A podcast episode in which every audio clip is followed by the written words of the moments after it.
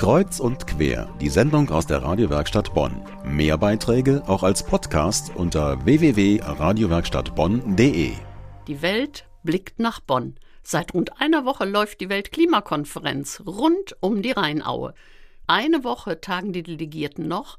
Wir haben also Halbzeit. Meine Kollegin Christina Jochum war in der Bonner City unterwegs und hat die Bonnerinnen und Bonner befragt, welche Auswirkungen die Konferenz auf sie ganz persönlich hat. Man merkt, dass 20.000 Leute mehr da sind.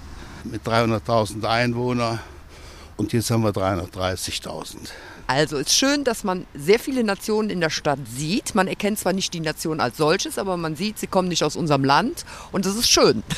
Ich habe davon noch nichts mitbekommen. Wirklich nicht. Viel Verkehr, viel Straßenverkehr. Ich empfinde die Stadt nicht als voller als sonst.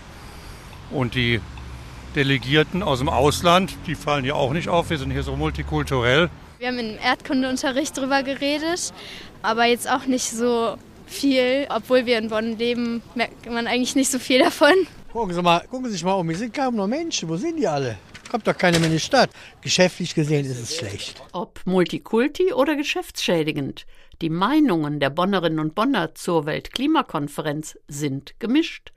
Es bleibt abzuwarten, was die Konferenz an Ergebnissen liefert und was das Großereignis Bonn gebracht hat an politischem und finanziellem Gewinn.